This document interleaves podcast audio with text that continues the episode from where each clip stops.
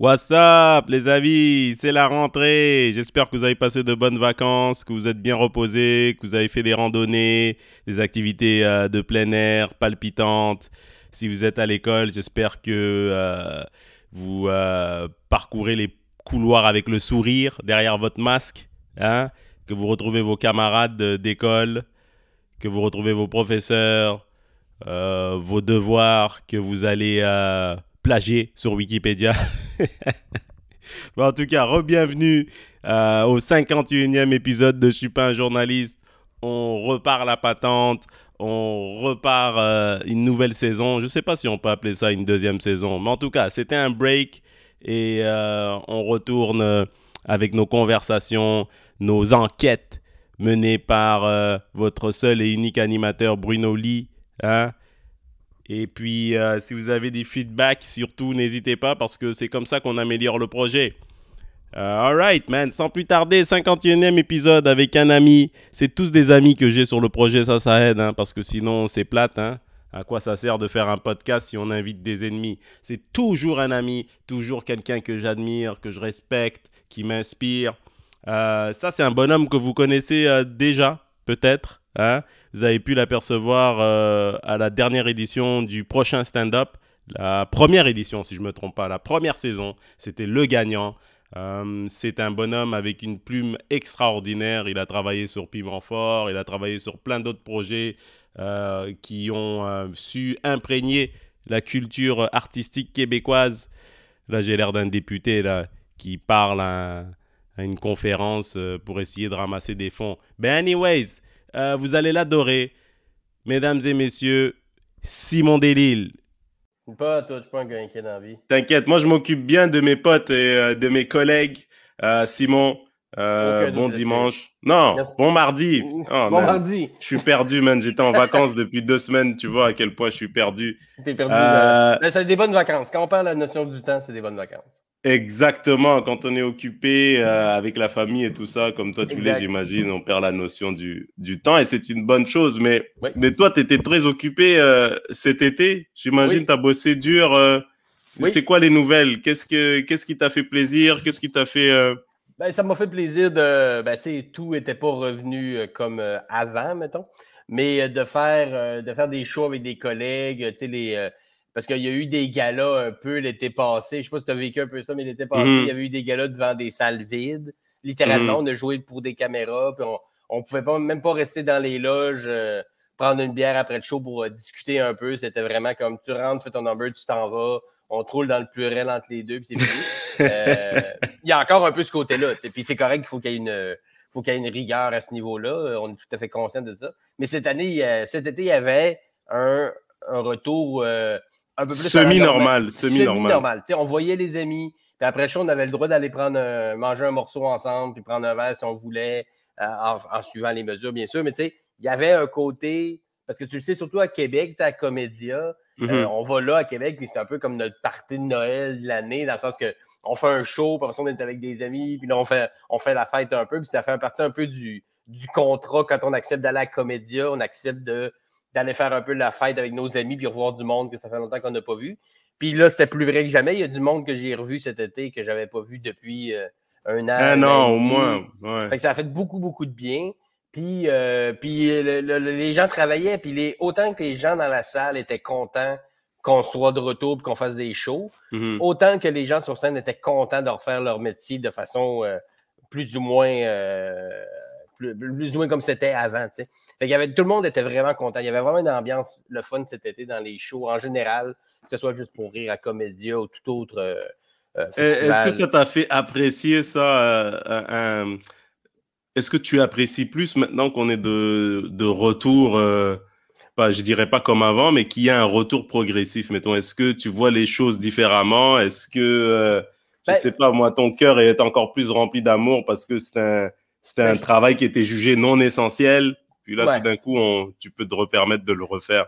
Oui, puis je pense que, tu sais, je comprends le côté non essentiel, puis je comprends les mesures. Puis, ben, ça, ça pourrait être une autre discussion, mais dans le sens que je comprends que les salles de spectacle euh, ont été fermées dans les premières choses parce que beaucoup de gens qui se regroupent à un endroit quand il y a un virus, c'est vraiment l'affaire que tu veux éviter. je Mhm. comprends tout ça. Puis de, de- de- de dire que c'était pas essentiel, je comprends ça aussi. Puis on dirait que le retour à la, à la scène, puis le retour à du monde dans des salles, on se rend compte que, ouais, OK, c'était peut-être pas essentiel, mais ça l'est un peu quand même. Ça l'est quand même- important. Bah oui, parce que Ah quand tu restes chez toi, même en- enfermé pendant la quarantaine, qu'est-ce que les gens faisaient? Ils étaient devant Netflix. Il, leur fallait bien du contenu et le contenu est fourni par les artistes, les productions, la musique, c'est les artistes, les productions. Fait que dans- ils sont essentiels, mais indirectement. Indirectement. vois? C'est ça, c'est que, tu sais, dans la pyramide de Maslow, euh, se loger, se nourrir, euh, se réchauffer, s'habiller, euh, rire n'est pas là nécessairement ou écouter de la musique. Mais il n'est pas si loin que ça parce que tu avais beau être dans un endroit où tu as de la bouffe puis il fait chaud. Si Mhm. t'as absolument rien à lire, à écouter, à, à faire en sorte que ton esprit s'alimente aussi. Euh, Mhm. tu, deviens, tu deviens un peu juste comme une espèce de. de, de, de- de- un, un mi- un microcosme unicellulaire qui sert juste à se nourrir. Fait que ce côté-là, puis effectivement, puis tu sais, tous les podcasts, toutes les séries web ou peu importe comment tu appelles ça, qui sont nées pendant la pandémie le prouvent. Les gens, les artistes avaient besoin de créer. Les Mhm. gens avaient besoin de, de, de, de, cette énergie-là, mais le côté devant les gens, puis notre métier, c'est, ça ne peut pas être plus direct que ça, là, de, de parler à des gens qui rient, que nous, après ça, on, on répond à ça. Ça, ça manquait beaucoup aux gens, puis je pense, je, ça me manquait beaucoup, puis je savais que ça me manquait. Puis on dirait que euh, on prend moins les choses pour acquis. Tu sais, peut-être que avant la pandémie, euh, je travaillais beaucoup, je faisais beaucoup de spectacles, puis il y a peut-être des fois où pas, pas je m'en foutais ou j'étais blasé, mais il y avait un côté un peu comme ben oui, c'est comme ça, je fais des shows, puis ça, ça va. Il y a un côté un peu normal de juste Oh, ouais. faire mon métier. Puis là, quand on me l'a enlevé, je me suis rendu compte à quel point c'est un privilège que j'avais de faire ce métier-là depuis euh, bientôt 12 ans. Fait que quand on m'a redonné le droit de le refaire, j'ai recommencé comme, comme au début. En fait, j'ai recommencé comme avec la même excitation que j'avais quand j'ai commencé, mais Mhm. avec les skills que j'ai aujourd'hui. Ouais, comme un open micer, mais tu sais Ouais. ce que tu fais. Ouais, Ouais, je vois le, ce que même- tu le veux même dire. frénésie de oh, je joue au bordel. Ouais, Je sais que ça va bien aller parce que ça fait 12 ans que je fais ça. ouais. Mais le genre de, de souhait qu'on aimerait faire, de, tu sais, ça fait un peu film de Walt Disney de retourner dans son corps de quand on avait 15 ans, avec les connaissances qu'on a. Mais je me sentais un peu comme ça. C'est comme si je retournais dans mon début de carrière, mais avec toutes les skills puis les centaines de shows que j'en aurais de la cravate, je les ai. Fait que la même excitation, mais avec le- quelque chose pour backer ça. Fait que c'était vraiment trippant de retrouver ça, puis l'est encore. Honnêtement, je remonte sur scène assez régulièrement euh, dans les derniers mois, dernières semaines, puis j'espère que ça va continuer. Puis Mhm. euh, je, je remonte sur scène avec euh, de, de l'enthousiasme. Je sais que j'ai un show le soir, puis je suis excité le matin. Ça faisait longtemps que ça ne m'avait pas fait ça à ce point-là. Toujours ça, ça ça, c'est cool à, à savoir ça. Je je me sens un peu, un peu pareil. C'est cool de savoir ça parce que il y a rien de pire que de devenir blasé. Puis Oui. je pense que ça, ça attise un peu le, ton, ton côté créatif. Ça, si tu es plus enthousiasme, ben, finalement, tu vas être plus audacieux. Tu vas être plus... Et ça, c'est dans tous les domaines. C'est tous les Ah, domaines qui ont été affectés par la pandémie qui peuvent reprendre. hein. La restauration, le service et tout, le tourisme. Oui, Les... Je suis sûr qu'il y a beaucoup de gens qui, qui sont motivés à faire les choses différemment. absolument. Puis les Et- gens, les gens à le faire, puis les gens à le recevoir aussi. Je pense que le public est prêt. Euh, euh, après ça, je comprends les, les mesures pour la, la- la- la salubrité, tout ça, mais a- les gens veulent voir des shows, les salles sont Mhm. remplies comme ils peuvent, ils sont bien remplies de gens enthousiastes. Il a plus, en tout cas, j'espère que ça va durer encore longtemps. Il n'y a plus d'éclairs, il n'y a plus de Mhm. gens qui calent des affaires pendant les shows. Tout le monde est poli maintenant. Tout Le monde est sont gentil. contents, le monde qui sont là, ça a le Ouais. temps d'être là. Puis s'il y, en- s'il y en a un qui est moindrement montré le bout du nez que ça ne tente pas, il serait ramassé par Hey, retourne chez vous. Si t'étais bien Mhm. seul chez vous, retourne chez vous. Fait que cet enthousiasme-là se, se- se- se sent des deux bords. Fait que autant c'est le fun, puis travailler, tu sais, se rappeler pour travailler comme auteur sur des projets, en ce moment, c'est le fun aussi parce que tu sais que tu vas t'asseoir à une table ou à un Zoom avec des gens qui sont contents de travailler aussi. Fait que Et qui veulent être là. Ouais. Et qui sont. Ouais. Et, et juste, justement, en parlant de. En parlant de, de ça, euh, parce que tu sais, moi, j'ai- J'admire un peu les gens qui se diversifient, là. Surtout en pandémie, c'est-à-dire qu'ils ont plusieurs cordes à leur, à leur arc. C'est-à-dire, si la scène marche pas, ben, je peux faire des livraisons. Tu vois ce que je veux dire? Si mon resto est fermé, je peux faire des livraisons. Ouais. Si, euh, je sais pas moi, si mon magasin, bah, il opère pas optimalement, bah, je peux euh, livrer euh, sur Internet. Je sais pas, Ouais. mais des- de la- toi, tu as toujours été polyvalent. Ouais. Est-ce que ça, tu t'es dit, tu sais, au pic de la pandémie, tu t'es dit, ouf, ouais, oui, oui. hein? Absolument. Une chance que, une Ben, chance puis- que je me suis diversifié. au début, moi, quand j'ai commencé, je suis sorti de l'école en 2010, puis je l'ai déjà cité, mais ça me fait plaisir de le refaire. Il y avait un prof que, tu connais sûrement qui s'appelle Éric Bellé. Éric Bellé qui travaille, il chez Comédia. Oui, oui, ouais, je connais, ben oui, je connais, oui. Il est producteur. En tout cas, il y, a, a, eu plein de chapeaux, Éric. C'est encore un ami aujourd'hui. Euh, puis c'était un de nos profs de gestion de carrière. Fait il nous parlait un peu de la business de façon générale. Puis lui, euh, il mettait beaucoup d'emphase sur de faire. Euh, c'était important de faire monter son niveau d'indispensabilité. C'est-à-dire que les gens aient le plus possible besoin de toi. Pas juste besoin d'un humoriste ou d'un auteur. Ils ont besoin de Bruno Lee, ils ont besoin de Simon Delille, et pas quelqu'un d'autre.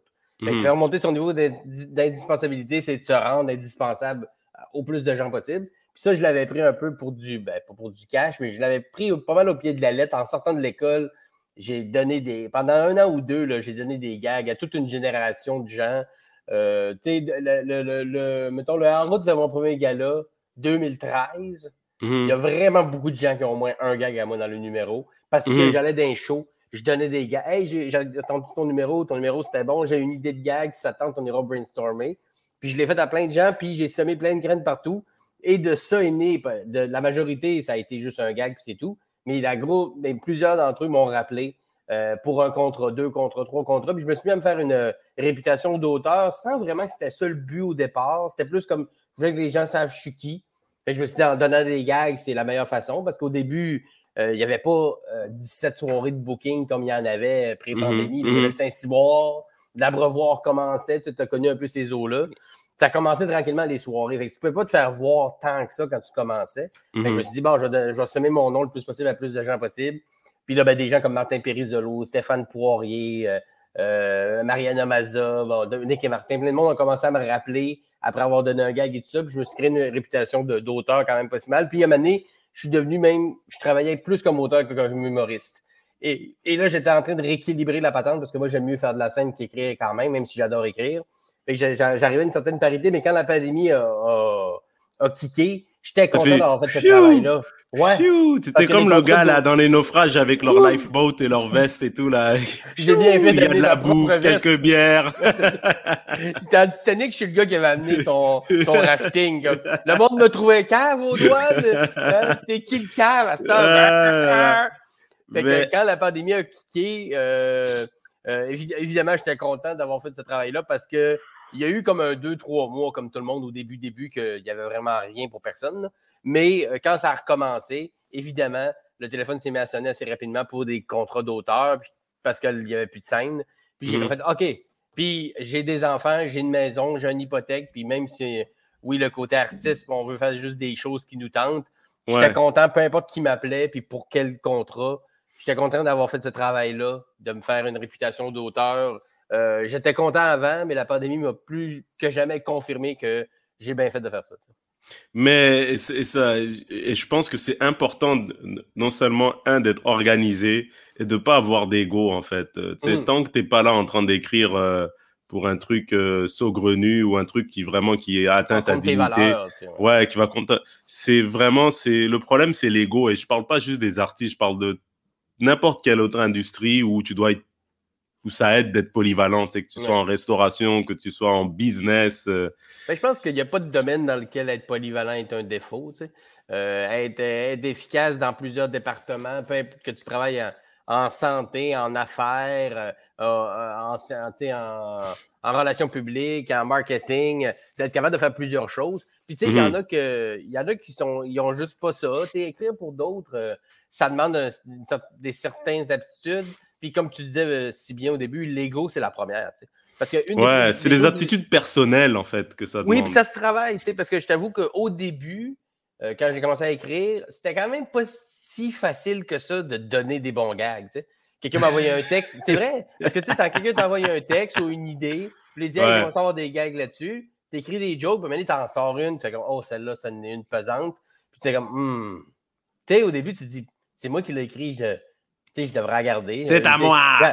Il y a ce côté-là un peu qui puis pas, pas à ce point. Tu finis par la donner quand même, ben, la donner, la vendre quand même, mais tu sais, il y a un genre de. Ah, parce que tu dis, je pourrais regarder si moi, dans mon stock, ça serait, serait malade, c'est un bon gag. Après ça, en, faisant, en faisant de plus en plus, tu te rends compte que ce gag-là, tu l'aurais jamais trouvé tout seul. Tu Tu l'aurais jamais trouvé s'il n'y avait pas le noyau. Exactement. C'est pas la personne qui le dit aussi, parce que j'ai écrit des jokes pour, mettons, euh, Maud Landry, exemple. J'ai écrit des jokes pour Maud Landry. Euh, euh, je, les, je, les, ai écrits en pensant au delivery de Maud, à son énergie, au thème qu'elle aborde, et à comment elle les aborde. Si moi, je prends ce gag-là et je le mets dans mon stock, il fait aucun sens. Mais ce même gag-là dans la bouche de Maud, c'est un killer. Fait qu'après ça, tu comprends faire la part des choses, puis que il faut que tu laisses ton ego de côté, puis il y en a pour qui c'est trop dur. C'est correct, tu sais, chacun ses aptitudes. Il y en a pour qui de, de, de, donner des choses, donner, créer quelque chose puis le donner, c'est trop. Ça, ça, ça, les tourmente trop. Ah, j'aurais dû le garder? Pourquoi je suis pas capable d'écrire comme ça pour moi? ça, ça mène tout un côté de réflexion puis d'angoisse qui, pour certains, c'est, c'est pas, ils sont pas capables de gérer ça ça, dépend dans quel contexte aussi tu travailles. Parce qu'il y, a des domaines où ils demandent des auteurs, mais c'est très, euh, c'est très genre, euh, on n'a pas les mêmes intérêts. Hmm. Tu vois, ils voient, on n'a pas les mêmes lunettes. Exact. C'est, ça qui est. D'humoriste à humoriste, c'est un truc, mais quand, quand tu te, te mets à bosser sur des trucs que je sais pas moi, qui sont plus ou moins de, de variété, tu sais, de, c'est différent, tu sais, les objectifs sont différents, fait que ton ego, il peut en prendre un coup, tu vois. Absolument. Puis, puis des fois, il faut aussi. Euh, euh, savoir à quel point tu es capable d'aller là. Ben, parce que jamais je allé contre mon intégrité. J'ai jamais fait de contrat que si j'ai écrit des jokes pour des dont j'étais pas d'accord, ou des organismes ou des compagnies, ou mmh. whatever, que je, je crois, que je suis contre leurs valeurs, mettons. Mais il y a des fois que j'ai fait des choses que j'aurais pas fait si c'était mon. Si je, j'aurais pas poussé pour que ça arrive. On me le demande, je suis libre, ça m'intéresse, j'ai absolument rien contre l'idée ou le projet, puis je le fais. Puis je suis capable de le faire bien pareil, même si après un certain nombre d'années d'expérience d'auteur, tu es capable de faire des choses aussi bien quand ça te rejoint que quand ça te rejoint moins. Quand ça te rejoint, c'est sûr, c'est plus facile, la ligne est directe. Mm-hmm. Oh mon Dieu, écrire, tu moi, mon fantasme ultime d'auteur, ce serait d'écrire pour le bye-bye. Moi, c'est un fantasme que j'ai depuis longtemps. T'as pas eu encore eu cette gig? Pas eh, merde alors. J'ai écrit à Simon C'est donné toutes les semaines. c'est donné toutes les semaines. Et non, mais je te, je te comprends. C'est vraiment une expérience. Euh, mais ça, j'aurais pas besoin de me, de me, conditionner ou de me préparer à ça. on me dirait, hey, veux tirer pour le bye-bye? Ça serait oui. Je serais 100% mhm. ouvert, 100% motivé. Euh, je, je, ferais, je travaillerais de nuit s'il faut, puis tu sais, j'aurais aucun problème. Alors qu'il y a des contrats, des fois, que euh, ah, ouais, OK, OK, je vais le faire. Puis, mais il faut que j'amène cette machine-là à me craquer moi-même. Mais avec l'expérience, c'est de plus en plus facile de le faire parce que tu dis, bon, il y a, y a l'argent aussi. Je vais quand même apprendre quelque chose. On apprend toujours quelque chose, peu importe ce qu'on fait. Fait qu'à un moment donné, tu finis par. Euh, parce que euh, si tu vas, si c'est toujours contre vents et marées que tu travailles, parce que jamais des la majorité de tes contrats ne te stimulent pas, puis c'est toujours bien, bien de l'énergie que tu mets. Je comprends que des gens, ça les démotive à un. Parce que mm-hmm. en tant qu'auteur, tu ne fais pas juste des affaires qui qui te stimule full. Mais en tant que n'importe qui, mais en tant que quand tu travailles, quand tu es entrepreneur, as des, parfois tu as des clients qui sont chiants. Tu as des clients, tu pas les mêmes valeurs. Euh, j'écoute des films parfois, je me dis, oh, mais l'acteur il est bon, mais je suis pas mal sûr que peut-être qu'il a pas le goût d'être dans ce mm. film, mais il lui faut une maison. Je sais pas moi, il y a des choses, euh, tu sais, il faut être pragmatique à un moment donné. Euh, ben, mais même pour les shows qu'on fait, il y a des corpos qu'on va faire pour certains dans des conditions que ça nous tente moins, puis on le fait pareil, puis alors que d'autres shows qu'on est 100% content d'être là, tu sais, être sur le gala de, je sais pas, de Mike Bien sûr, bien sûr, ouais. C'est comme les, toute la table est mise pour que ce soit une soirée magique, tu y vas sans mhm. même te poser une question. D'autres des corpos qu'on y va un peu comme, ah, partie de Noël euh, d'une compagnie euh, d'excavation. Ouais, mais après, en même temps, ça te permet de faire les, les, les choses que tu veux après. Oui, absolument. des, fois, euh, des fois, c'est plus fun qu'on pense. Des fois, on y va reculant un peu, on se rend compte que hey, finalement, c'est le fun on est capable de faire la part des choses. Mais en tant qu'auteur, c'est ça aussi. Puis, faut, mais, ça s'apprend comme ça s'apprend pour être humoriste. Puis il y en a pour qui ce côté-là de mettre l'orgueil de côté, de donner des affaires sans qu'on mentionne ton nom, parce que le nom des auteurs ne sont pas si souvent que ça mentionnés. Fait que quand tu es habitué de faire de l'humour, puis qu'on est habitué de voir ton nom, puis que c'est toi qui shine, puis là, tu mm-hmm. deviens l'auteur, puis on parle même pas de toi vraiment, ou très peu, ça peut faire un peu un coup à l'orgueil. Mm-hmm. Mais avec le temps, tu finis par relativiser tout ça, puis être juste là pour faire en sorte que le produit soit le meilleur possible. Puis même, tu te rends compte que ça a ses bons côtés. Parce que quand tu es auteur sur quelque chose, puis ça marche pas, c'est jamais l'auteur qui se fait taper ses doigts. Exactement. Mais par contre, il peut s'acheter des plantes derrière. C'est ça. Même si tu fais écrit pour un gala, c'est un flop monumental, les animateurs vont s'en taper ses doigts. Les humoristes, le metteur en scène, jamais on va dire un mot sur Oh, Simon Delille comme auteur, quel travail exécrable. Jamais, jamais les auteurs sont mentionnés. Mais si ça va super bien, ne sera pas mentionné non plus. Il faut que tu choisisses ton.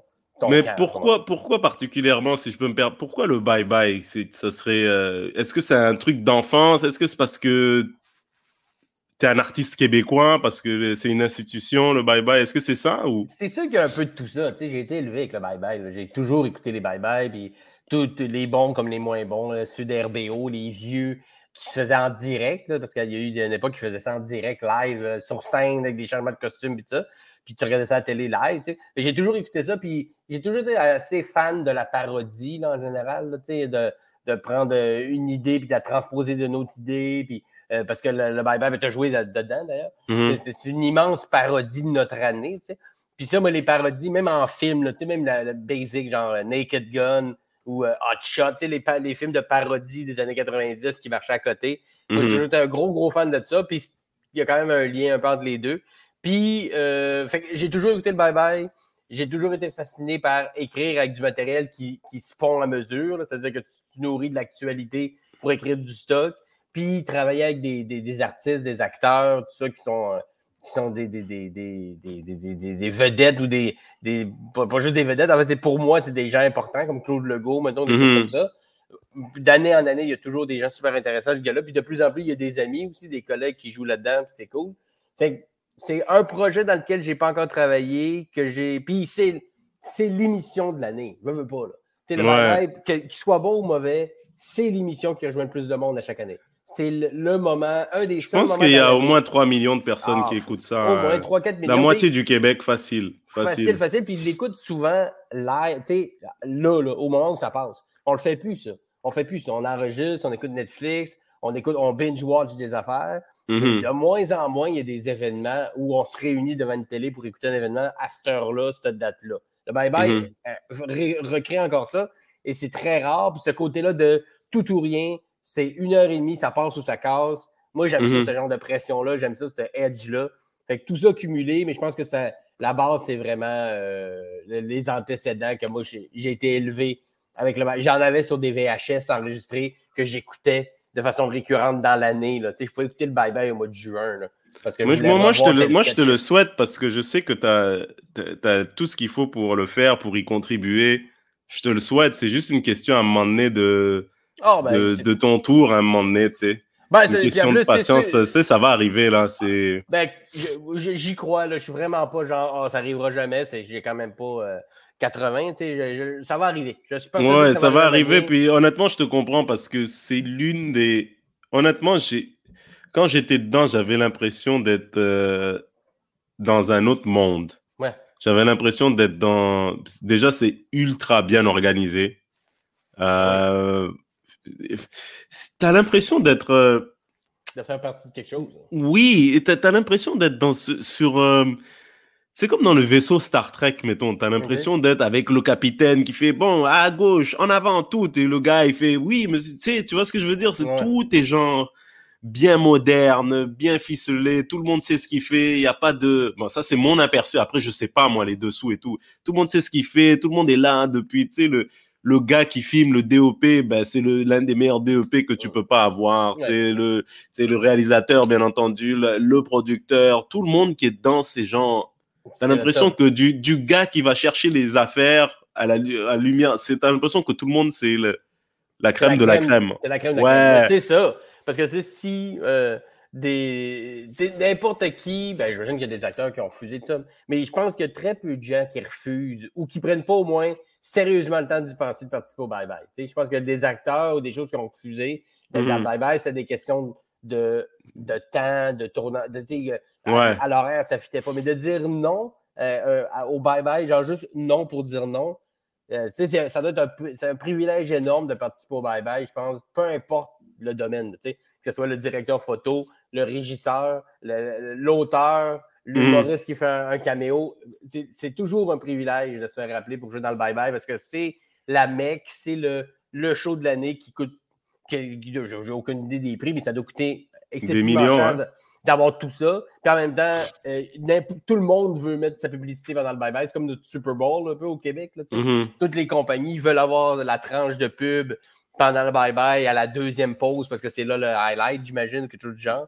Il y, a un côté que tout le monde veut que ça soit bon.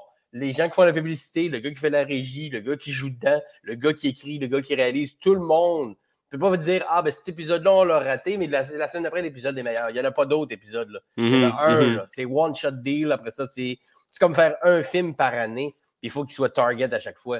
Fait que, moi, ce côté-là de tout le monde doit travailler dans ce sens-là, l'énergie autour de la table de création, d'écriture et tout ça, ça doit être euh, écœurant. toujours vouloir... J'ai toujours trouvé de, euh, un peu. Euh, je me, pourquoi il n'y a pas une émission comme ça quotidienne En même temps, c'est dur. Les coups. C'est dur, c'est cher. Tu sais, un genre de. Euh, il y, a eu des tentatives un peu à, cette sauce-là. Il y a eu le canal des nouvelles modifiées avec Martin Petit dans le temps qui jouait un peu dans ça, dans un peu de la parodie de l'actualité. Il y a eu un peu SNL, LNS, qui c'est plus des sketchs repris, mais c'était un, un, peu ce côté-là. On dirait qu'ici, cette culture-là est peut-être juste moins présente de, de rire de l'actualité. Ben, Gérard D. Laflaque, c'était ça, là, le Dieu créa la C'était mhm. ça, avec des, marionnettes avec l'ordinateur, mais c'était ça. Essentiellement, c'était ça. Puis ça a marché pendant quand même comme euh, quoi, 12 ans, 15 ans. Fait que, tu sais, ça se pourrait, mais c'est beaucoup, beaucoup de travail. Il faut que tu aies une team d'auteurs solide, des acteurs très versatiles. Puis il faudrait que quelqu'un veuille mettre l'argent que ça me demande. c'est cher, c'est une question de sous. C'est cher, puis c'est risqué parce que tu n'as pas le temps de faire de full montage, de réécrire, de retourner une scène, de ci, de ça. C'est on écrit de quoi le lundi, mardi? RBO faisait ça dans le temps. Hmm. RBO Hebdo, dans le temps, c'était ça. Euh, grosso modo, c'était une parodie de ce qui était arrivé, puis des pubs qui passaient à ce moment-là à la télé, tout ça. Puis il écrivait ça le lundi, mardi, et euh, script édit le mercredi. Il pratiquait le jeudi, tournait le vendredi, ça passait le samedi ou quelque chose du genre. Hmm. C'était excessivement exigeant. Quand j'ai reçu mon podcast, euh, André Duchamp et Philippe Pelletier, qui m'en parlait un peu d'RBO Hebdo, puis c'était. Faut, faut que tu aies les reins carrément solide à plein de niveaux pour faire une émission de même. Puis que tu ailles un. Comme RBO, il y avait le nom qui suivait. Avec le monde écoutait RBO. Il aurait pu faire n'importe quoi, le monde aurait écouté RBO. Ça serait dur de se tenter ça aujourd'hui. Il faudrait que tu aies une coupe d'humoristes, mettons, très haut niveau qui accepte de se consacrer juste à ça. Parce que mhm. tu ne peux pas faire vraiment autre chose pendant ce temps-là quand tu fais ça. C'est ça qui est tout dur de trouver tout ce monde-là qui sont prêts à se consacrer juste à ça pendant un certain nombre de temps, en mettant les autres affaires de côté. Comme tu as dit tantôt, de plus en plus, les humoristes font de la radio, font de la télé, animent un quiz, font de la tournée. rajoutent un show hebdomadaire ou quotidien là-dessus, euh, ils ne seraient pas capables. tout ça, c'est bien compliqué, mais effectivement, euh, ce serait le genre d'affaire que moi, j'aimerais être dessus comme, comme humoriste ou comme auteur ou les deux. Euh, mais, mais, mais tu sais, ce qu'on n'a pas aussi, je sais qu'à l'époque de En mode Salvaille, il y avait ça, là, mais il n'y a pas vraiment de de talk show, tu sais, il y, en a, mais tu sais, il n'y a pas vrai, ou tu sais, comme Jay Leno, ou mm. comme euh, Conan O'Brien, il vient, il fait son monologue pendant 8 minutes, mm. et puis, bah, t'as 8 humoristes qui lui fournissent des blagues euh, sur ce qui s'est passé pendant la semaine. Mm. Bon, on dirait que, je sais pas, c'est un truc qui, ce serait une belle avenue, mettons, pour tous, les, tous ceux qui sont auteurs, tous ceux qui veulent être dans, dans l'humour et qui ne peuvent pas nécessairement faire de la scène autant qu'ils veulent.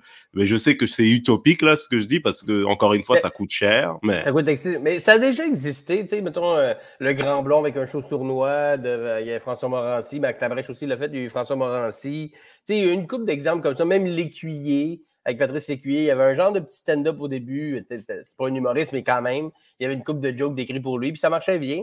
Mais euh, c'était hebdomadaire, c'était pas quotidien euh, pour ce qui est de l'écuyer, mais, mais c'est toujours une question d'argent. Euh, en en, aussi, en ayant fait ce métier-là depuis quand même plusieurs années, autant mmh. derrière la caméra qu'en avant, c'est toujours une question d'argent. C'est toujours parce que engager huit humoristes, auteurs, des ça coûte cher, hein? Ça coûte cher, mais... Ça coûte cher, puis encore une fois, il faut que tu engages des gens parce que tu vas, toujours trouver du monde. Même si tu n'as pas beaucoup d'argent, tu vas en trouver. Mais tu vas en trouver qui ont moins d'expérience, qui sont peut-être moins prêts à faire un gig comme ça. Si tu veux te payer une, équipe de feu, un peu comme quand on écrivait pour Piment Fort, euh, on était six, six auteurs. Tu sais, Corinne Côté, Justine Philly, Frank Grenier, moi, euh, Philippe Gendron.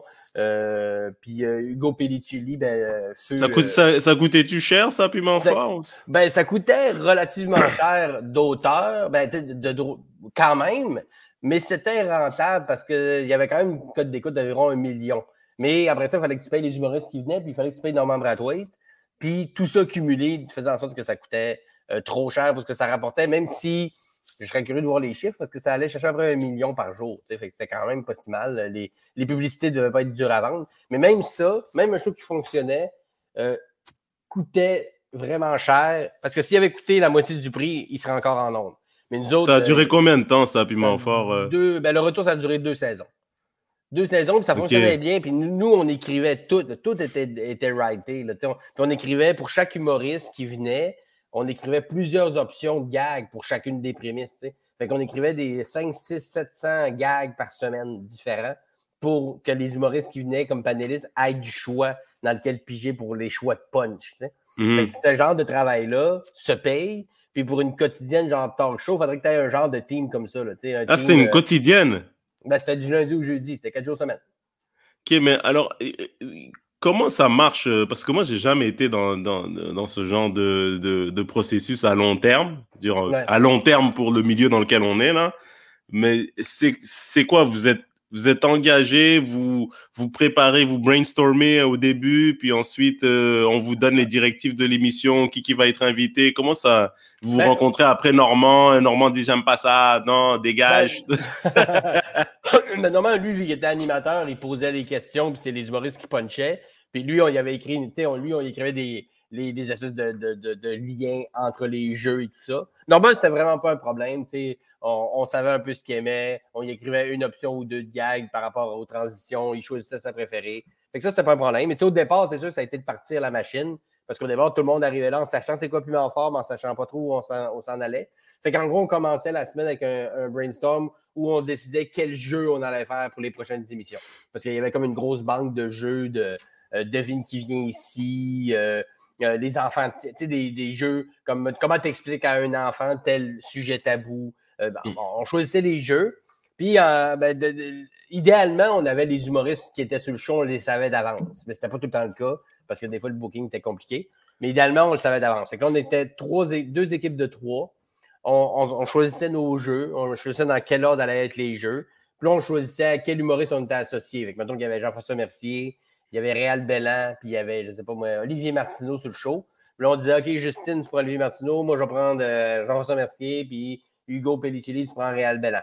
Puis là, on, partait chez nous, puis là, on écrivait pour chacune des prémices, c'est-à-dire la prémisse du gag, mettons, le, que le jeu, c'est Tu viens souvent ici. Ça, c'est un jeu que fallait écrire des pick-up lines. Comment tu fais pour cruiser Bill Gates? Mm-hmm. On écrivait des comment avec des gags sur comment tu fais pour écrire pour euh, cruiser Bill Gates. Mais là, comment tu fais pour cruiser Bill Gates? fallait que moi j'écrive cinq options de gag pour Jeff Mercier. fallait hmm. qu'il y ait cinq options de gag pour Réal Bellan, puis cinq options de gag pour Olivier Martineau. Fait qu'il fallait qu'il y ait 15 options de punch pour hmm. chacune des prémices pour, pour, pour, les humoristes. Fait que ça, tu calcules, puis ça devenait exponentiel. Fait qu'on écrivait ça sur un Google Drive. Après ça, on se passait nos textes pour essayer de faire des petites surenchères, ajouter des patentes. La semaine d'après, on se rencontrait, on lisait les gags. En tout cas, on lisait, on lisait les meilleurs. On choisissait qu'est-ce qu'on coupait, qu'est-ce qu'on gardait. Puis là, ben, la journée du tournage, on arrivait avec la brique de joke. On s'assoyait avec notre humoriste qu'on était associé à. On lisait toutes les prémices. Puis l'humoriste choisissait c'était quoi son punch préféré qu'il gardait. Man, ça, c'est un, bon, un bon projet, ça. Ouais. Moi, c'était excessivement, ben, tu sais, c'était payant. Là, pour, une, pour une geek d'auteur, j'ai jamais rien eu d'aussi payant. Mais c'était, je ne je pouvais pas faire grand-chose d'autre que ça. Là. sais, parce que c'était écrit comme des centaines et des centaines de jokes par semaine. Fait que mon cerveau, je faisais des shows un peu en même temps, mais pas tant que ça parce que c'était excessivement exigeant. C'est pour ça que je dis, s'il y avait un show, talk show à la Jay Leno, mettons, où il faudrait faire ce genre de travail-là, c'est-à-dire pondre des gags tous les jours, beaucoup, ben, il faudrait que tu engages du monde qu'il accepte de faire juste ça. Et s'il accepte de faire juste ça, c'est parce que tu es payé en conséquence. D'où le fait qu'il n'y en a pas, ça coûterait trop cher. Ah ouais, ça, prend même trop trop d'énergie pour faire de la scène, pour écrire pour toi, mettons. Ben, j'en faisais un peu pareil, mais euh, c'était tough c'était tough parce que ton cerveau, tu sais, je pensais des. C'est rare que. Je sais pas comment toi tu crées, mais c'est rare que je m'assois devant un ordi 4 mhm. heures de temps pour écrire des jokes. sais. Souvent, j'ai une idée, je vais l'écrire un peu, je vais réfléchir, je vais parler à haute voix, je vais faire autre chose, je vais revenir un peu. Ouais, je, pas... travaille un peu comme ça aussi. Ouais, j'aime ça me, me, compartimenter pour pas faire tout le temps la même affaire parce que maintenant, je me, je me tanne.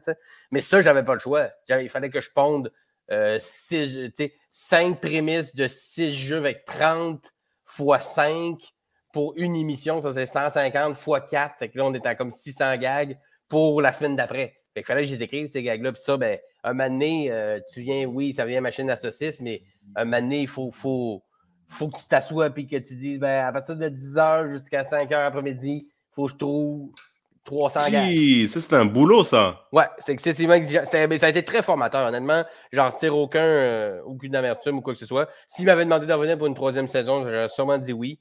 Parce que, tu sais, moi, dans ma tête, j'ai eu trois écoles. J'ai eu l'école de l'humour, j'ai eu animé au bois, surtout pendant trois ans, et mhm. j'ai eu Piment Fort. Ça a été mes trois écoles, qui, plein d'autres affaires, mais ça, ça a été mes trois écoles qui m'ont formé le plus euh, à travailler, écrire un numéro par semaine au bois deux ans à l'école, avoir des devoirs, faire des numéros tous les semaines, puis écrire 500-600 gags par semaine avec Piment Fort. Tout ça a forgé beaucoup, beaucoup d'expérience que j'ai aujourd'hui. Et quand tu vas sur des galas, c'est des vacances comparativement quand tu ben écris sur ah un gala? Oui, oui, oui. quand je suis sorti de Piment Fort, toutes les autres gigs que j'ai eu après, pas, euh, pas c'était facile, il y en a qui c'était plus compliqué, mais, mais, au niveau de la charge de travail, mettons mathématique, il faut que je ponde autant de stock, jamais ça a même approché de ça. Quand on écrit pour des galas, on est souvent plusieurs, on fait des brainstorms, on pense à une idée, on écrit une V1 du texte, on la lit, on fait de la surenchère, on retravaille un peu, il y a pratique, puis c'est pas mal ça. Après ça, il y a un peu de back and forth, mais c'est pas OK, Simon, le numéro d'ouverture, il va parler de, je sais pas moi, l'alimentation. Drop-moi 500 gags de bouffe. Jamais, c'est jamais aussi, aussi intense que ça. Là, puis, puis, je suis pas tout seul chez nous à démentir que ce prémisse-là, trouve-moi des jokes. Là. Je avec du monde, on, on, s'en va à balle et tout ça.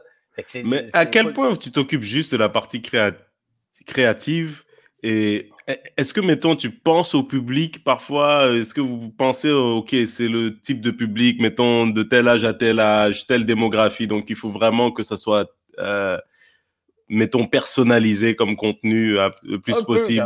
Ou vraiment, tu es dans ta bulle créative et tu, on va juste mettre ce qui est drôle et puis ils choisiront? Ben, Pour ce qui est de plus on y allait vraiment plus à ce qui est drôle. Puis on savait un peu le public qui regardait ça, c'est du one-liner, c'est du une prémisse, euh, c'est un prémisse punch, c'est un prémisse punch. C'est un, public qui cherche ce genre de gag-là. Si on avait moins besoin de trop réfléchir sur. Euh, c'est sûr que c'est. Si tu fais une joke avec un vieux référent, tu as une joke dans le temps, le temps d'une paix, ça se peut que ça va rejoindre moins de monde. Mais si c'est bien écrit, puis que c'est joué par Réal Benan qui fait une... Parce que des fois, le delivery changeait aussi le genre de gag qu'on faisait, effectivement. Mais pour ce qui est des galas, euh, en général, ça se fait naturellement avec l'animateur qui anime le gala. C'est comme là, mhm. j'ai écrit pour euh, euh, puis Michel Charette à Comédia. Puis euh, c'est des gars que je donne 31. Ah ouais, ouais. Moi, j'ai entendu des trucs. Euh, c'est, en tout cas, j'en dirais pas. ouais, il y a eu certains. en tout cas, bref.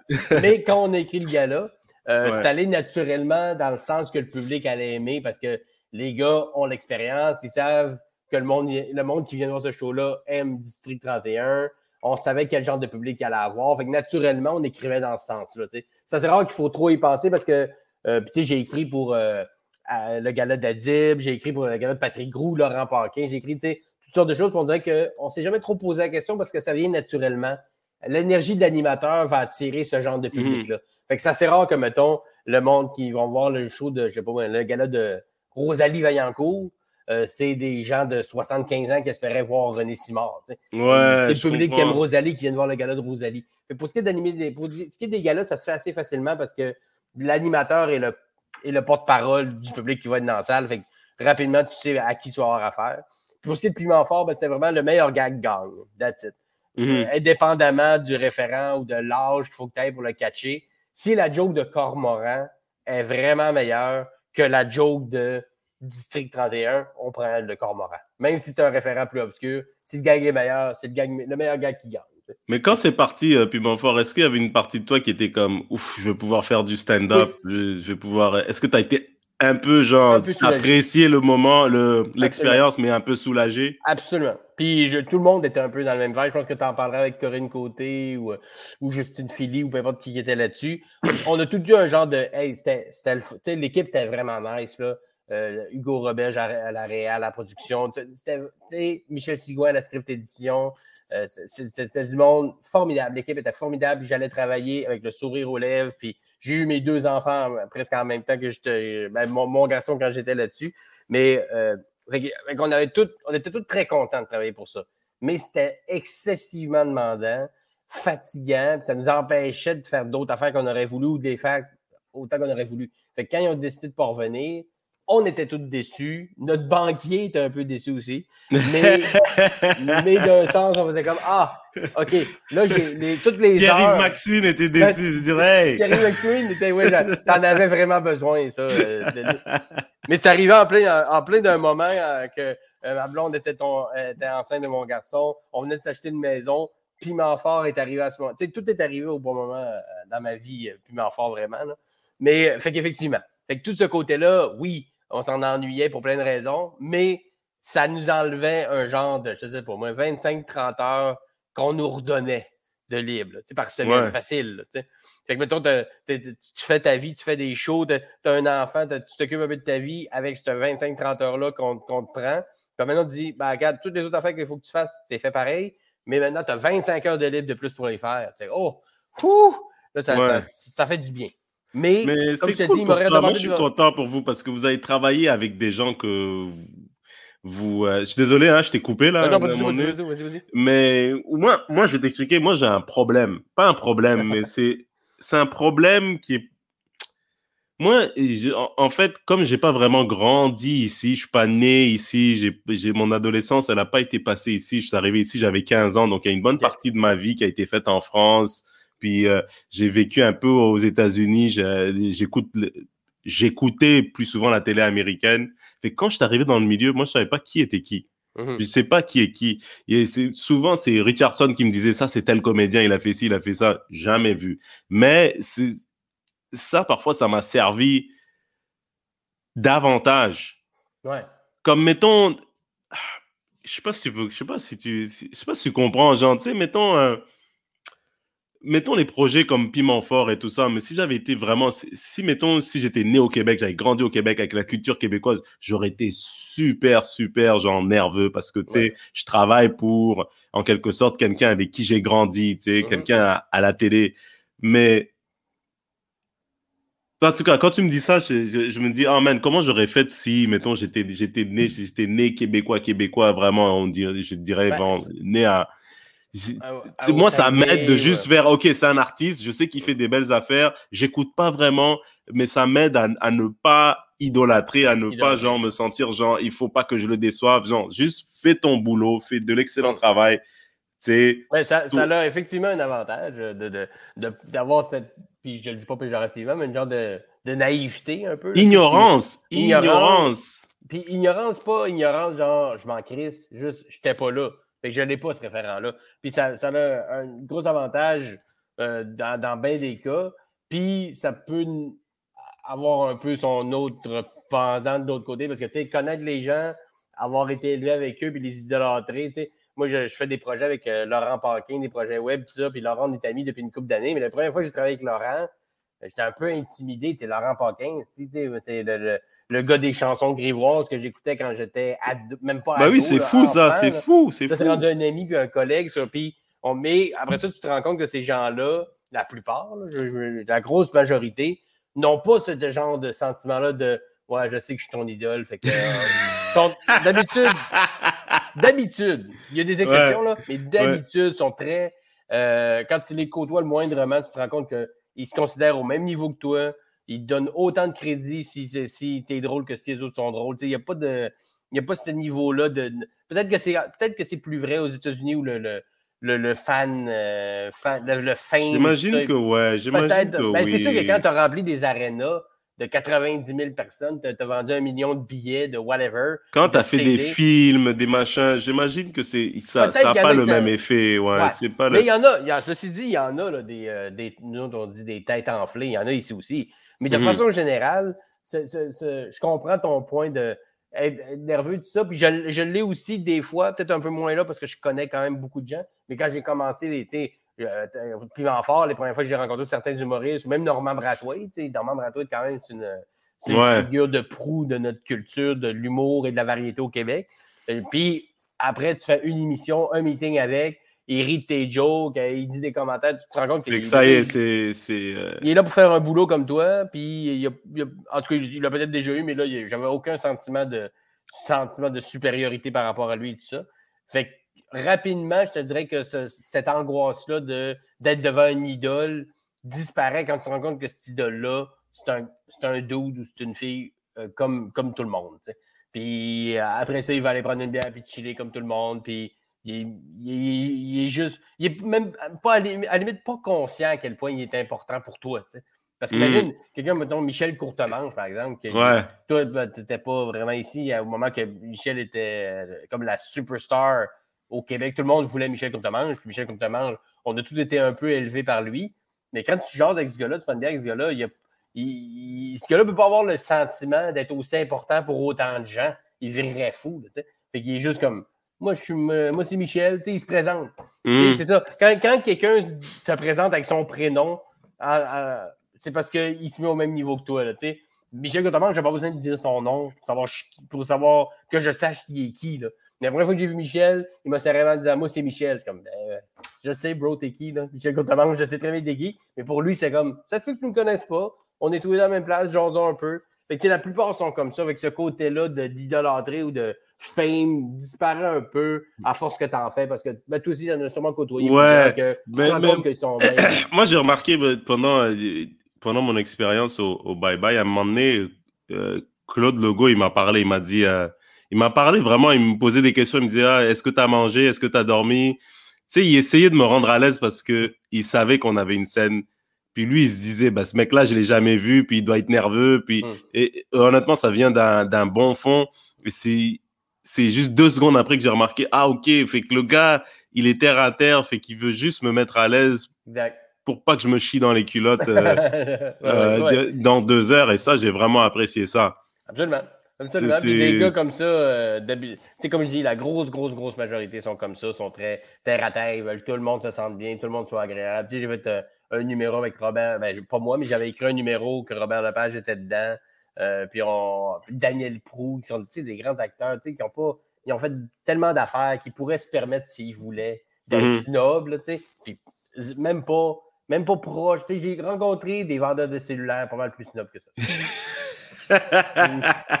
ben, puis tu sais de qui je parle, tu sais. les gars d'un comptoir dans le centre d'achat que tu as toujours l'air de déranger, c'est comme. Ouais, ouais, non, bien sûr, Lepage, bien sûr. plus smart que toi. Puis il pourrait se permettre d'être une estime marde. Il a, fait, il a fait des choses genre des opéras, puis le Cirque du Soleil. Toi, tu vends l'iPhone 12 avec un, un Ouais, ouais, bien sûr. Et tu sais tout. Tu penses que tu as une ligne directe avec, euh, comment il s'appelle, le, le, Steve Jobs? Moi, il est pas là, là, mais...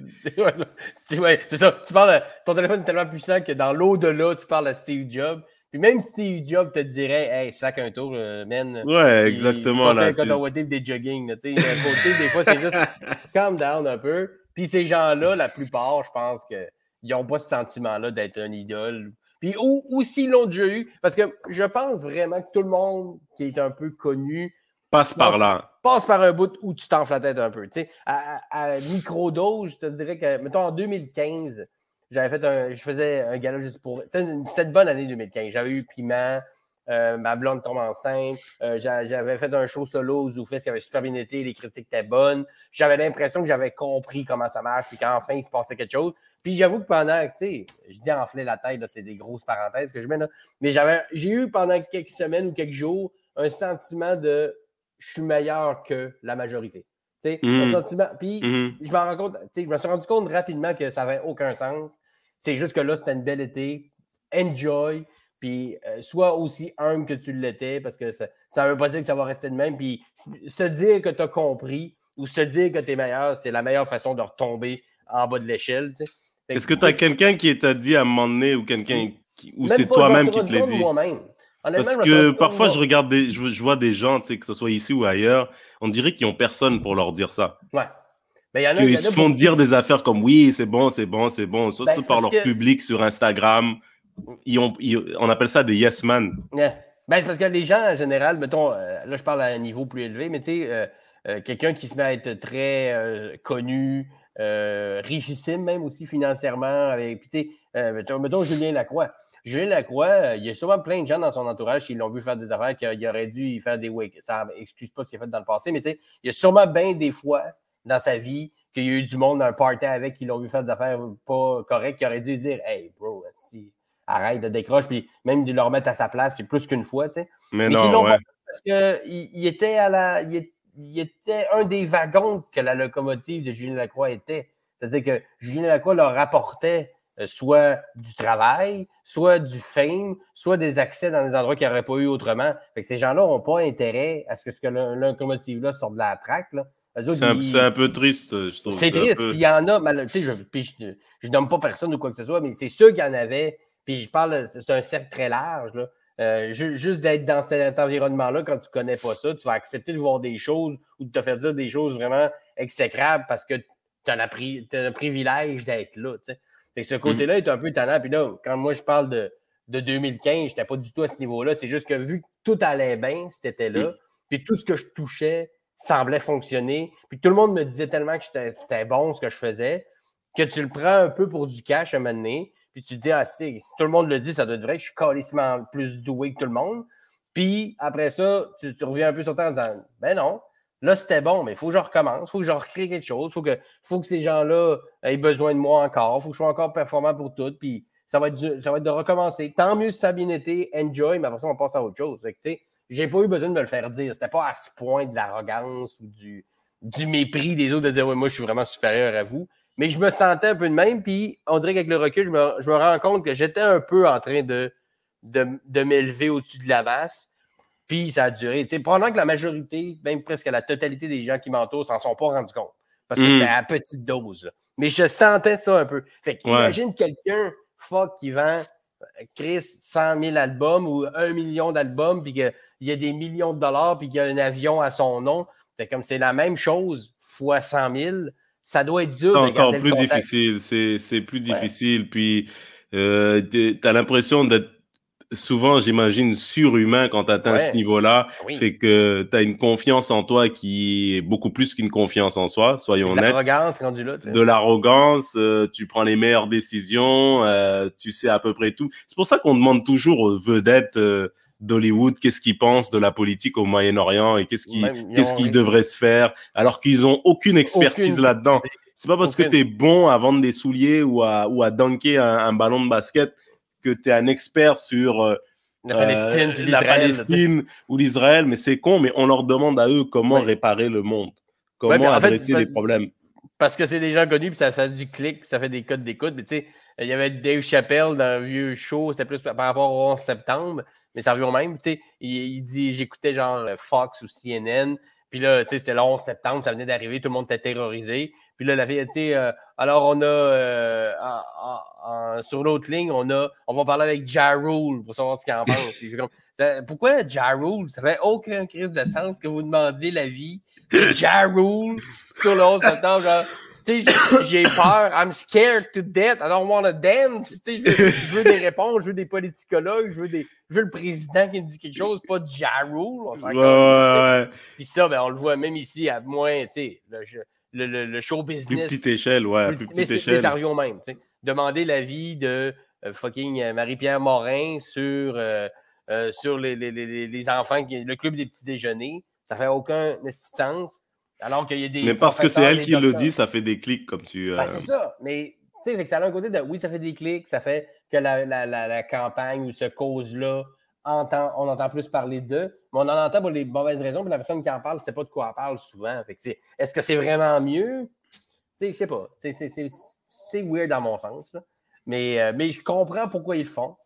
Mais d'un autre côté, il faudrait que ces gens-là se, se servir de ces gens-là pour entendre des gens qui connaissent vraiment. si, mettons, euh, Ja Rule était avec un super politicologue que lui, Ouais, mais il y en a qui le font, mais ils sont juste pas assez. Ouais. Il y en a qui le font. Ils sont juste pas assez. Alors, on était avec Jarrell. Ouais, si Jarrell, avec moi, j'ai le meilleur politicologue et diplômé de Yale puis Harvard, ça, qui va vous dire comment, pourquoi ça se passe comme ça. Et tu t'es mhm. servi de quelqu'un de connu pour amener quelqu'un de, de, de, pertinent à parler. Ça, oui, à la limite, je comprends. Mais des fois, c'est pas ça du tout. Là. Puis on écoute la vie de tous et chacun sur tout. Puis c'est pour ça que des gars comme euh, fucking euh, Richard Martineau finissent par se mettre la pied d'un plat puis c'est voulu, parce qu'on lui demande son avis sur tout. Tout. Mhm. Il faut qu'il parle de tout, tout, tout, tout. Il comme mais lui, c'est pas un journaliste, lui, en sa ben, défense. oui, au départ, oui, mais tu sais, tu peux pas avoir. Même, même le meilleur journaliste peut pas avoir un avis sur tout. Il peut connaître des sujets, mais il peut pas. Tu sais, Patrick Lagacé, il fait des éditoriaux aussi, ou euh, des journalistes très, très pertinents, mais il y a des sujets dans lesquels ils ne s'aventurent pas parce qu'ils n'ont pas l'expertise, ils n'ont pas.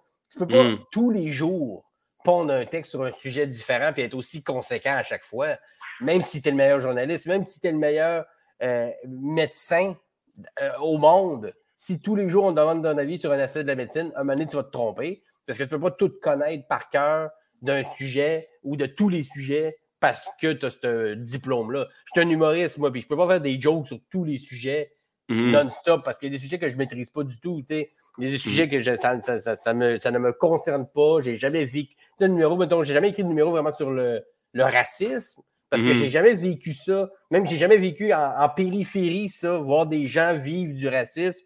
Si à un moment donné, je le fais, c'est parce que j'aurais vécu quelque chose, j'aurais quelque chose à dire de particulier là-dessus, puis je vais y avoir pensé. Mais en même temps, mon, ma job, c'est humoriste. En théorie, je devrais avoir le droit de faire des jokes là-dessus. Tu comprends? Il y a pas, le, titre ne, ne te donne pas le droit nécessairement, je pense, d'avoir. Euh, de, ou, le, ni, la, ni, la, crédibilité nécessairement. Exactement, crédibilité, exactement. Et comment toi, maintenant, euh, je veux dire, maintenant, toi, as, là, tu, euh, prochain stand-up et tout ça, maintenant, tu, est-ce que tu dis, euh, je vais faire ce que je faisais avant, c'est-à-dire auteur, humoriste, ou maintenant je vais juste vraiment euh, focuser sur la scène le plus possible? Ben, je, te dirais que, tu sais, le, prochain stand-up, même si c'est arrivé un peu pendant la pandémie, ça a été un peu euh, bizarre pour ça, malgré tout, ça m'a ouvert des portes qui étaient plus dures à ouvrir euh, avant ça. Euh, je, je veux toujours continuer à écrire. J'aime ça écrire. Ça fait fonctionner une autre partie de mon cerveau qui ne fonctionne pas quand je fais juste de la scène ou que j'écris juste pour moi.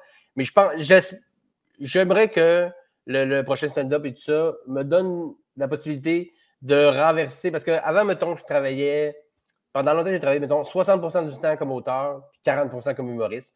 Mhm. Puis j'aimerais ça au moins que ça vire de bord. J'aimerais ça faire majoritairement de ma carrière du travail pour moi, de la scène, écrire pour moi des projets de télé ou radio qui me concernent moi.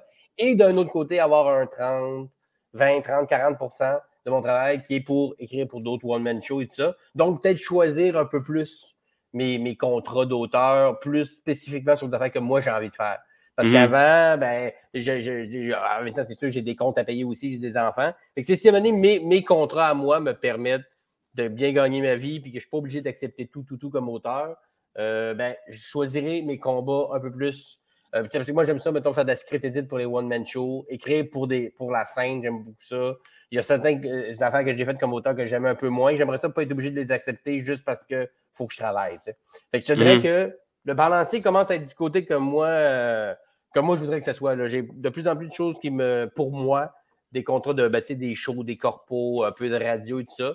Et de l'autre côté, j'écris aussi encore un peu. C'est vrai que le balancier est, bon et le prochain stand-up m'a un peu amené à, à revirer un peu le plateau de bord. Euh.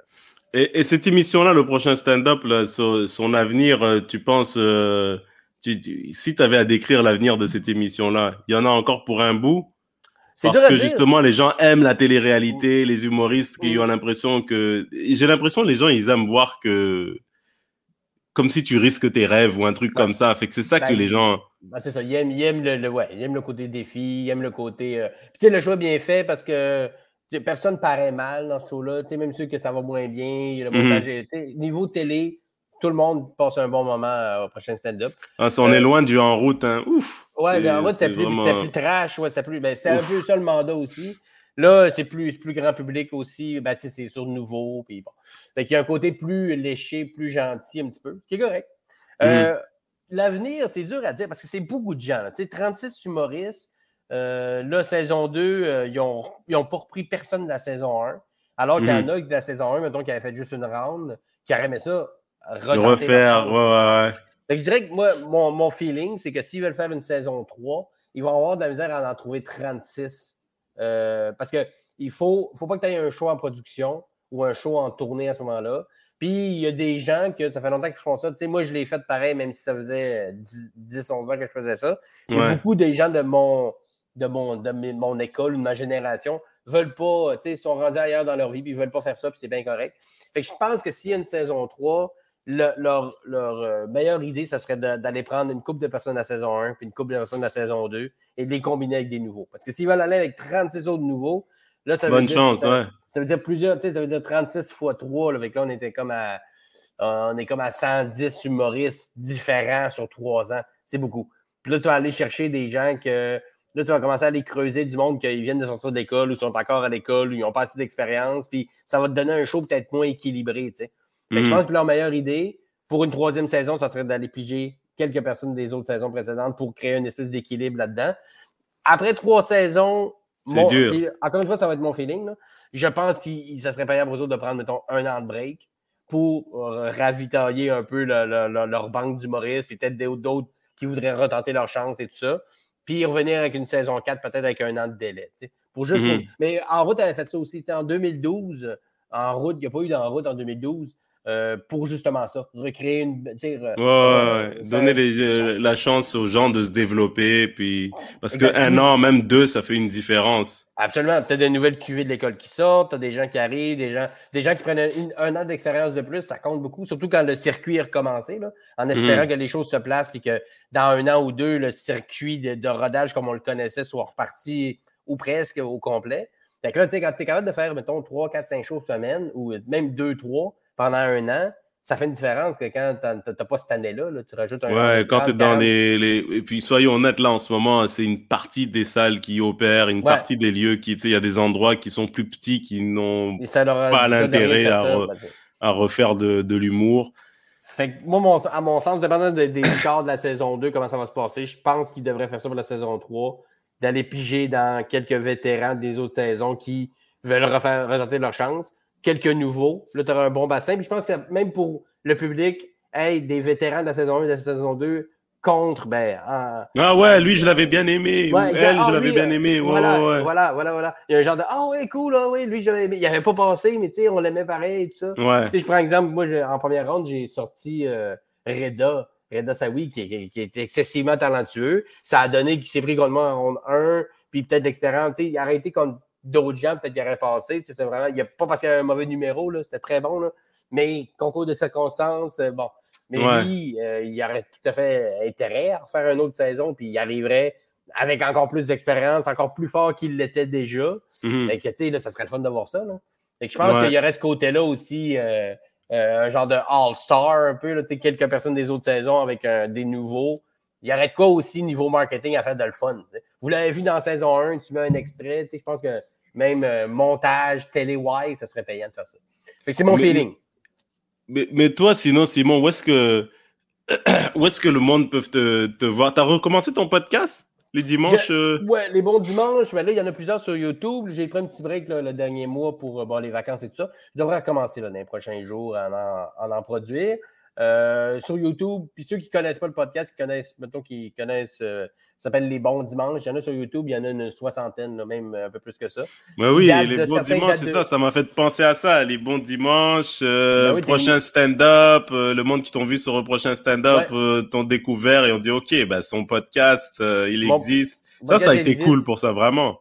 Ouais, oui, absolument, c'est ça, Oui, puis le podcast allait bien, ça donnait un petit, un petit coup de plus, ça, c'est sûr. Sinon, ben, tu sais, simondelille.ca, toutes les dates, dès qu'on a des dates, dès qu'il y a des nouvelles dates qui s'ouvrent ou des nouvelles, bon, des places qui se libèrent et tout ça, tout est sur le site. Euh, mettons, euh, tu vas scroller dans les dates qui s'en viennent. Ah, il vient pour de chez nous, tu cliques, puis ça va t'envoyer sur le site directement pour des billets. Et t'animes encore au bordel de temps en temps. au bordel régulièrement. Ça, c'est, disons, à chaque mois, on a notre, notre horaire du mois, fait que j'ai jamais les dates exactes. Mais oui, le bordel est recommencé. Puis là, bientôt, je sais pas quand, mais le bordel 2 euh, la deuxième salle du bordel devrait ouvrir. Ouais, mais là, tu auras plus de plantes derrière. Hein? Ah, ouais, là, genre, là, genre un gros cactus. Là, mais le bordel 2 va vous donner des, va faire des shows solo en rodage aussi, tout ça. Fait que euh, sur le site du bordel, ceux qui aiment l'humour, vraiment, vous ne pouvez pas vous tromper. Là. Une, soirée, une soirée que tu as de libre, il reste un billet, achète-le. Peu importe c'est qui qui est là, vous allez passer une belle soirée au bordel, tu le sais. Tu es déjà allé, c'est tout le temps une belle soirée. Est-ce que tes numéros du prochain stand-up sont encore dispo ou, euh, là, ils sont sur Crave. Là, ils ont mis sur Crave, ok. Ceux qui sont, Parce qu'ils ont repassé la saison 1 sur Z-Télé. Je pense qu'elle passe encore en ce moment. Ils sont disponibles sur Crave. Après ça, je ne sais pas si la, suite, euh, si ça va se retourner sur le site de nouveau. Mm -hmm. En ce moment, si tu es abonné sur Crave, la saison 1 du prochain stand-up est là-dessus. Ah, ça, c'est vraiment cool. Parce que, tu sais, même, tu es un chef de l'humour, un chef de la blague. Euh, il te manque juste d'être dans la guerre des étoiles. Mais si tu peux être dans la guerre des étoiles, là, c'est. C'est, c'est tout ce qui. On veut tous être là-dedans. On n'aura ah pas tous cette chance, mais bientôt. Qui sait? Je crois que Big Brother, ça, ça remplace un peu euh, la guerre des ben, étoiles. Ben écoute, Big Brother, s'il m'appelle, je vais y aller, moi, pour la joke. Euh, Pitch ton nom, on sait jamais, mon vieux. Je l'ai pitché, je l'ai pitché, j'ai envoyé ça dans, dans l'univers. Mais honnêtement, on m'appellerait, j'y penserais sérieusement. Je sais pas si je dirais oui. Mais il faut que, tu ailles trois mois dans le truc. Il faut que tu sois prêt à aller trois oui, mois. Oui, l'argent, oui, le, la notoriété que ça t'apporte. On voit que Richardson, ça y a donné euh, un, gros, un gros coup de pouce. Ah ouais, yo, Richardson, il répond même plus à mes appels. Maintenant, non, c'est ça, moi non plus. Je l'ai croisé dernièrement, il a fait des petits Il, il m'a signé un autographe sur le chest, il est parti. Là, il, il s'en fout complètement. Bon, en tout cas, mon vieux, euh, merci de m'avoir donné une heure de ton temps, man. C'était super cool ce podcast. Euh, puis écoute, mon vieux, man, j'espère. On se croise bientôt en octobre. Euh, je pense qu'on est en... On s'en va chez Derek. Ben bon, j'espère pouvoir revenir. Mais non, je dis, mais euh, c'est vraiment cool la BTB. J'y étais cet été, puis je suis content d'y retourner en octobre. Je suis très content. Ça fait plusieurs années que Derek me demande de faire ça. Puis il me dit, hey, veux-tu venir Ah, man, il y aura toi, moi, Derek, euh, Julien, John, mais ça va être le fun. Ça va être un bel échantillon, là. Tu sais, l'anglo, le, gars de la BTB, le gars du Saguenay, le, français, États-Unis, Québec. Exactement. moi, j'ai bien hâte de faire ça. au mois d'octobre. All right, mon vieux. Hey, on s'en parle, À la prochaine. Merci Simon. Bye Ciao. Bye.